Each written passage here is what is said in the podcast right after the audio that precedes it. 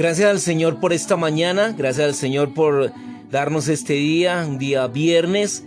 Qué maravilloso entrar en Él y poseer todo lo que Él tiene, amén, para su propósito, para su vida, para lo que Él está cumpliendo en beneficio de su iglesia, en beneficio de Él mismo.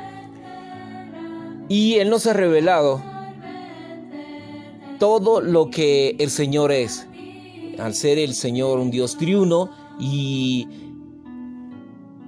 y al haber tenido un proceso, un proceso viviente, orgánico, y es la manera en que nosotros podemos ir a Él, sacar todo lo que el Señor tiene, su contenido, y darlo a conocer, dar a conocer todo su plan, toda su economía.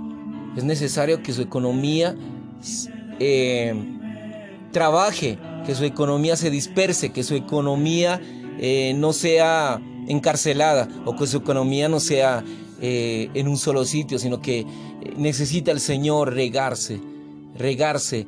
Y para ello están los hermanos, estábamos en ese oficio del sacerdocio, de regar su palabra, de sembrar. Cada hermano es un sembrador. Ese es el reino de Dios. Ese es el reino del Señor. Hacer de que cada hermano siembre su palabra. Somos aquellos que siembran. Y el Señor es el que da el fruto. Ese es el reino del Señor. Hacer de que sembremos su palabra. De que sembremos.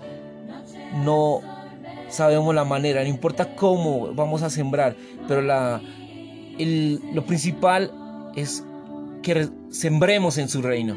Ese es el reino de Dios, sembrar hacer de que los toda la semilla que es el Señor mismo pueda ejercer su función, ejercer su función y, y cada palabra, cada semilla va injertado el gen glorioso, maravilloso del Dios triuno, del Dios único, del Dios maravilloso, del Dios que necesita reproducirse. Amén. Necesita reproducirse en cada hermano. Es verdad, hermanos, que hay un gran misterio. Esto es un misterio muy elevado.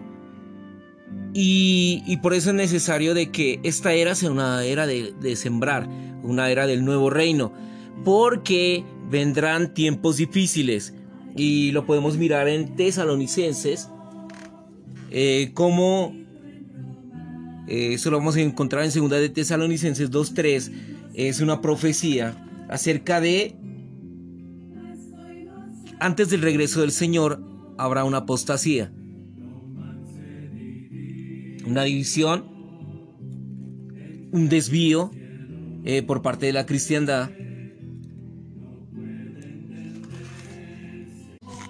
Antes de la venida del Señor eh, no vendrá el Señor sin que haya esta apostasía. Esta apostasía eh, consistirá en apartarse del camino. Incluso en la actualidad existe entre algunos cristianos la tendencia a dejar el camino recto del Nuevo Testamento, segunda de Pedro 2.15. El contexto y la carga de segunda de Pedro es la apostasía.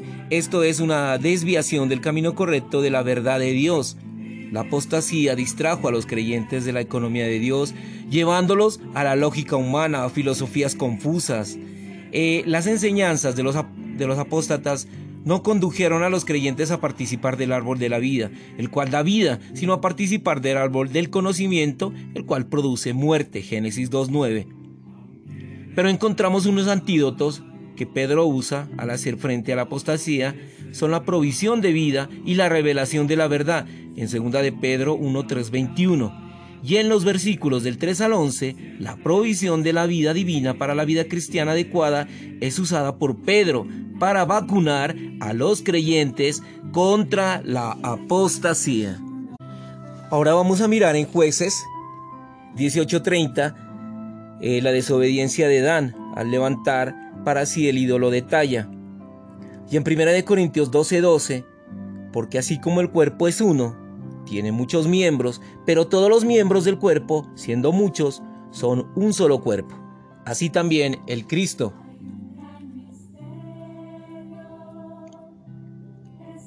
En jueces 18:30 la expresión para sí es muy significativa. Muchos de los que afirman adorar a Dios en realidad están haciendo algo para sí. La apostasía consiste en hacer algo para el yo, con el pretexto de adorar a Dios. Jeroboam no tenía ninguna inclinación hacia Dios, por el contrario, su corazón estaba entregado a su pequeño imperio y dentro de sí temía que el reino volviera a la casa de David. Esto lo podemos mirar en Primera de Reyes 12:26. Él usó el nombre de Dios como pretexto e hizo todo lo posible por preservar su imperio. Esto es apostasía. Tenemos que mirar que hoy en día la cristiandad es una apostasía. Muchos laboran para sí mismos usando el nombre de Jesucristo y con el pretexto de adorar a Dios. Esta es la razón por la cual el Señor necesita el recobro, hermanos. El recobro del Señor siempre ofenderá a los demás. Mientras el recobro esté aquí, los grupos divisivos quedarán redarguidos. Mientras el templo estuviese en Jerusalén, el becerro de oro estaba bajo condenación. ¿Podía Dan amar a Jerusalén? No, no podía haber reconciliación entre Dan y Jerusalén. Muchas veces, algunas personas han venido a mí y me han dicho, hermano Lee, por favor no sea tan denodado. ¿Por qué no es un poco más amable? Conteste, ¿con quién debería ser amable yo? ¿Con la serpiente? ¿Con la víbora que tiene cuernos?